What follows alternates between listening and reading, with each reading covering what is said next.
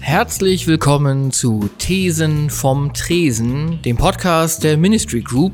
Rückblick auf die New Work Future Konferenz 2019. Viel Spaß. Willkommen beim Podcast der New Work Future, der Konferenz für visionären Austausch, veranstaltet von der Ministry Group aus Hamburg. Ich begrüße Nadine Nobile und Sven Franke hier im Podcast Studio der New Work Future. Mein Name ist Jochen Brenner. Ich bin Journalist und Content-Experte. Dieser Podcast hat zwei Regeln. Wir sprechen über ein einziges konkretes Thema und nach zehn Minuten geht hier der Strom aus. Was wir da nicht besprochen haben, bleibt für immer ungesagt. Sven und Nadine, wir sitzen im Vorstellungsgespräch. Ich bin der Personalchef. Ihr wollt diesen Job beide haben. Bitte stellt euch kurz vor. Warum soll ich mich für euch entscheiden? Oh, was für eine Drucksituation. bin ich gar nicht mehr gewohnt in dieser neuen Arbeitswelt. Aber welchen, um welchen Job geht es nochmal? Na, du möchtest natürlich Marketingleiterin werden. Ja, dafür bin ich eigentlich prädestiniert. Ich habe Wirtschaftspädagogik studiert mit dem Schwerpunkt Unternehmensführung und Marketing. Und Marketing ist ein Thema, was wir auch als Organisationsbegleiter immer wieder einsetzen, nämlich dann, wenn wir Themen in die Welt tragen wollen, wenn wir begeistert sind von etwas, was uns selber antreibt und wo wir das Gefühl haben, ja, genau da wollen wir Mehrwert leisten. Da sind wir die absoluten Marketing-Profis, würde ich sagen. Sehr authentisch und immer mit Herz. Sven, warum bewirbst du dich hier? Wer meinen Lebenslauf sieht, weiß, dass ich nur Querdenker sein kann. Und wer Marketing professionell machen will, der braucht einfach einen Querdenker. Jetzt brauche ich es noch ein bisschen konkreter trotzdem. Ja, wir sind die Gründer von CoX. CoX ist eine Organisation, mit der wir Organisationen begleiten in Veränderungen, vor allem bei den Themen Führung und Zusammenarbeit. Ähm, uns treiben da die unterschiedlichsten Themen an und ähm, auch um, weil unser Ziel ist, unsere Mission ist, Menschen in Organisationen in ihrer Veränderung zu begleiten, zu bestärken und auch zu ermutigen, Schritte zu wagen. Ähm, die sie sich noch nicht trauen. Sven, hast du noch was zu ergänzen? Gleichzeitig sind wir Thementreiber für neue Themen. Ähm, das sind aktuell drei Themen. Im, Im, Fokus steht aber New Pay. Und um deine zweite Frage zu beantworten, nee, wir treten nicht immer zu zweit auf. Leider. Manchmal schon. okay, wir wollen heute über das Thema New Pay sprechen. Ähm, New Pay, New Work. Warum ist das wichtig? Was hat das mit New Work zu tun? Worum geht es da? Nadine. Wir haben in den letzten Jahren viele Organisationen kennengelernt und uns auch mit vielen Menschen auseinandergesetzt, die sich auf das neue Arbeiten ja, eingelassen haben und haben festgestellt, ein Thema wird ganz oft ausgespart und das ist das Thema Entlohnung und Vergütung in diesen Organisationen.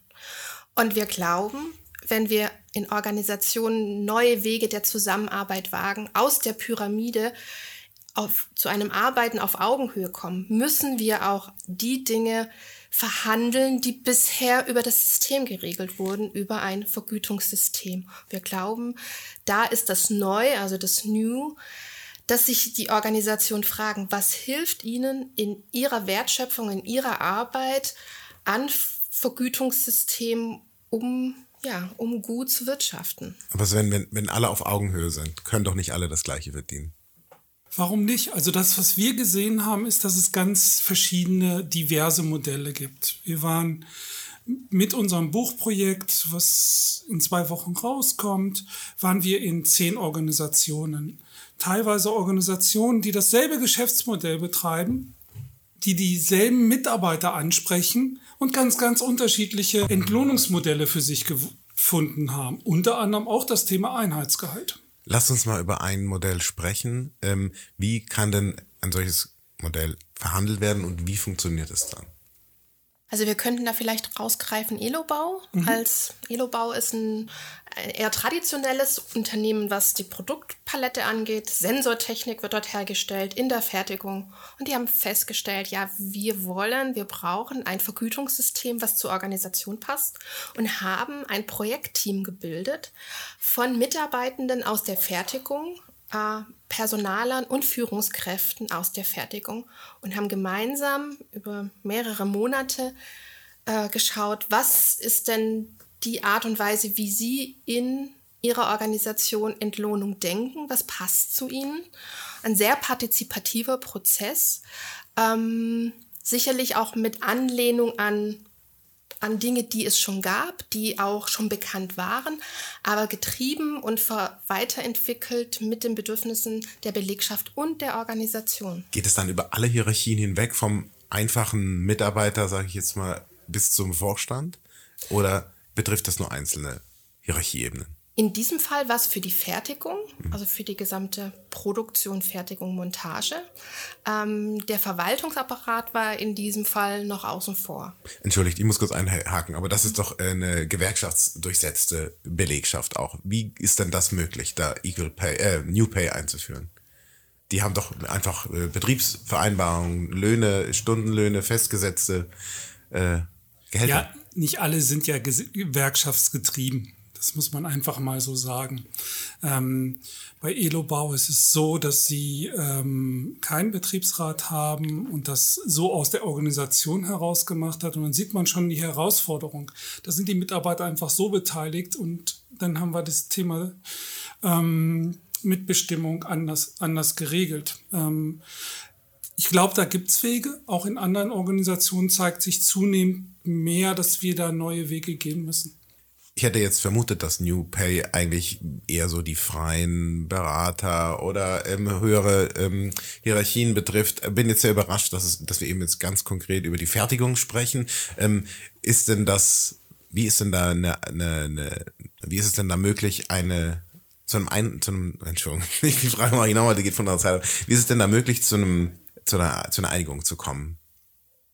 Ja, das ist ein partizipativer Prozess. Und mit allen Herausforderungen, die das mitbringt. Ja. Aber das versuchen wir ja mit New Work genau zu erreichen, dass sich eine stärkere Partizipation hat. Und natürlich ist es nicht einfach, über Geld zu reden. Wir können nicht über Geld reden. 30 Prozent kennen das Gehalt ihres Ehepartners nicht. Und dann wissen wir schon, was das für eine Herausforderung ist, mit Kollegen über Geld zu reden. Ist es möglich, Geld von Wertschätzung zu trennen? Man sollte das Gehalt auf jeden Fall von der Wertschätzung trennen. Weil Wertschätzung, das ist für mich jetzt auch nochmal bewusst geworden aus den ganzen Interviews, die wir geführt haben. Wertschätzung ist etwas, was zwischen Menschen stattfindet, ist eine Art von Beziehungsqualität. Ein Entlohnungsmodell, ein Vergütungssystem ist ein System und kein Mensch. Und wenn ich anfange, über die, das Entlohnung, über Entlohnung wertzuschätzen, kreiere ich eigentlich vor allem ähm, Systeme oder Gefüge, die aus Sicht Einzelner oder auch mehrerer nicht mehr nachvollziehbar, transparent und ja, nach, nach einem Nasenfaktor anfühlen. Warum bekommt jetzt einer mehr? Was waren die Kriterien dafür?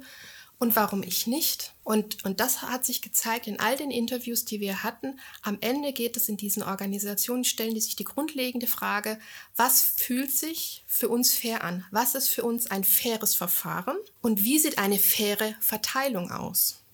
Für mich schwebt über allem die Frage, warum sollen wir das machen? Warum sollen wir New Pay einführen? Was ist denn das übergeordnete Thema, wenn man euch dazu befragt oder euch als Berater, Berater bucht? Was wollen denn die Leute, die Unternehmen, die Verantwortlichen erreichen damit? Also ich glaube, es ist eine Konsequenz aus dem Weg.